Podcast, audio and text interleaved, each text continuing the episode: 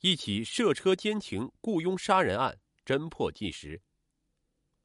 一九九九年九月一日，吉林省安图县亮兵镇亮兵村村民李典墨起大早到野外草地去挪动系在那里的耕牛。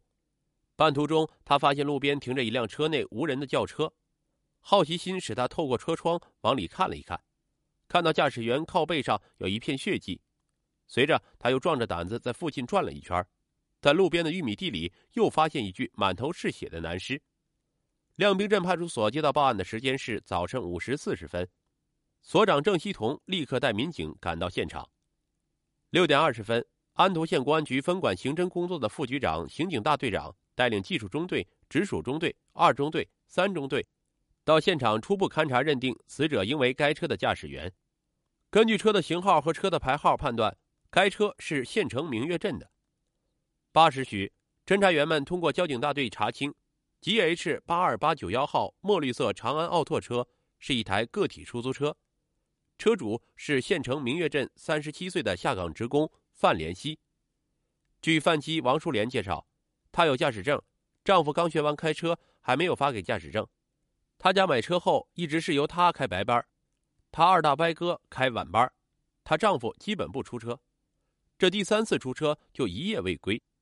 侦查员记下了范家的电话号码，问手机号时，王淑莲说前几天卖给了别人。侦查员告知他家的车已经出事儿，被害人基本可以认定就是她丈夫。王淑莲听了，先是一愣，接着便嚎啕大哭了起来。此前半个多小时，案件现场周围的调查工作也已经有了可喜的收获。侦查员们查到，八月三十一日晚七时许，某人骑自行车经过现场，快接近现场时。他看到路边停着一辆亮着灯的小汽车，距小汽车十米远时，后面一台摩托车超过了他。当通过现场回头看时，在小汽车灯光下，他看到有两个穿深红色运动服的人从汽车边的玉米地里跳了出来。他以为是偷玉米的，没当回事儿。侦查员们还摸到了一个情况：八月三十一日下午四时多，有人在案发现场附近发现两个穿红色运动服的年轻人，一个身高一米七左右，一个更高一些。这两个人不是本地人，形迹可疑。侦查员们找到了八月三十一日晚七时许驾摩托车通过案发现场的人。那人证实，他骑摩托车超越一辆自行车经过现场时，只看见小汽车驾驶员后边的座位上坐着一个人，其他的未注意到。九时三十分许，侦查员们又找到了某村民。该村民反映，八月三十日晚六时三十分，他陪着妻子到案发现场北侧。长途铁路至凤栖桥中间的路上捡自行车，将近七时，他和妻子在凤栖桥边发现两个上穿红色运动服的人。接着，从明月镇方向开过一辆轿车，车里除了司机外，旁边还坐着一个人。轿车停下，那两个穿红色运动服的人上车后，直接往案发现场方向开去。半个多小时后，和妻子返回村时，碰到了三个由现场方向过来的人，急匆匆的。往公路上走，当时已看不清衣着的颜色，但其中两人穿着运动服的样式是可以肯定的。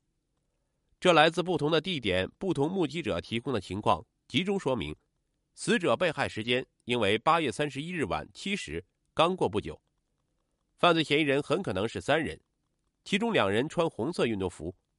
那么他们是哪里人？案发后又跑到哪里去了呢？十时许。死者范连熙的妻子王淑莲和其家属及朋友已经来到现场。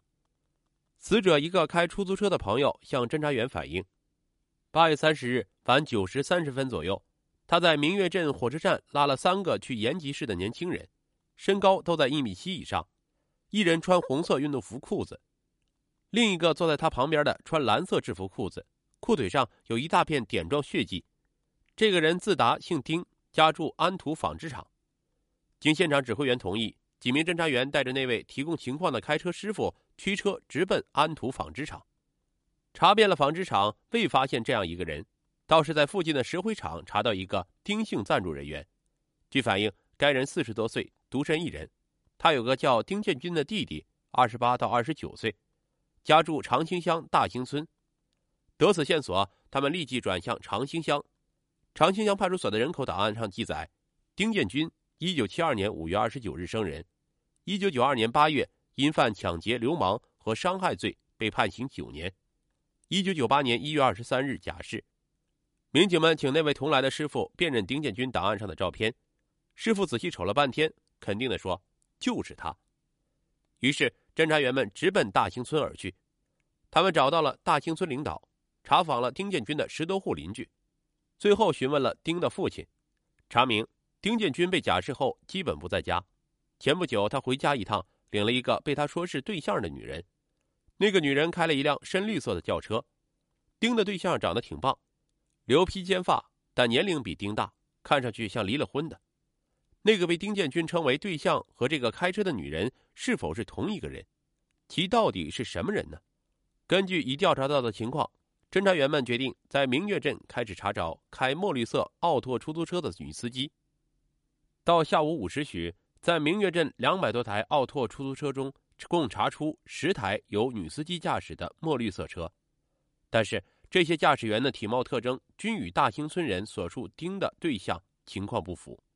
还有一辆墨绿色奥拓出租车的女驾驶员，那就是死者范连熙的妻子王淑莲。在查找墨绿色奥拓女驾驶员的期间，明月镇第二派出所民警曾获得一个更直接的线索。一位女司机说，八月三十一日下午三时三十分左右。他开车往亮兵镇送客人，刚一出明月镇，便在路上迎面遇上一个女司机驾车由亮兵方向返回。那女司机的车里坐着一个穿蓝色衣服的人。一个小时后，他由亮兵返回，又与那个女司机开的车迎面相遇，车中只有那个女司机一人。他向那个女司机鸣笛示意，但那个女司机毫无反应。那个女司机驾驶的就是 G H 八二八九幺墨绿色奥拓车。他说。这个女人就是王淑莲。晚上七时三十分许，指挥员们在明月镇第二派出所召开案情分析会，综合调查上来的全部情况，确认此案基本可以认定是丁建军和那两个大连人所为。而丁建军与死者的妻子王淑莲关系非同一般，必须立即传唤审查王淑莲。不过半个小时，王淑莲被传到县公安局，审查人员依法对王淑莲进行了询问。她始终坚持的说法是，她本人与丈夫及婆家其他人的关系都很好。她与丁建军是租车拉客时认识的朋友，关系虽然很好，但她本人不会相信丁建军会杀死她的丈夫。在对王淑莲进行询问的同时，其他侦查人员按照指挥员的统一部署，去延吉市、到图门市、上秋梨沟，全力以赴，动用了可以运用的全部侦查手段。新挖掘到的线索进一步证明。丁建军与王淑莲关系非同一般，王淑莲对丁建军杀害其夫肯定知情，于是王淑莲被带上警车，警笛一路鸣响，把他送进了拘留所审讯室。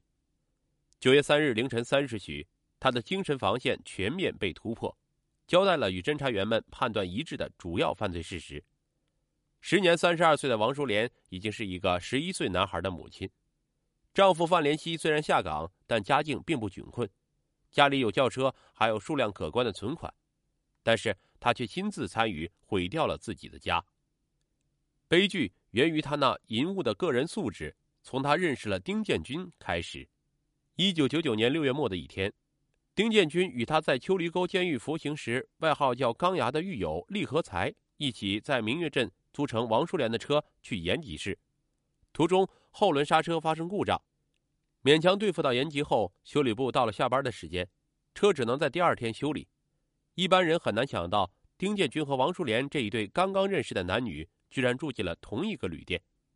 虽然未住同一间房间，但他对于丁建军并没有拒之门外。男的主动进攻，软磨硬泡；女的貌似被动，半推半就。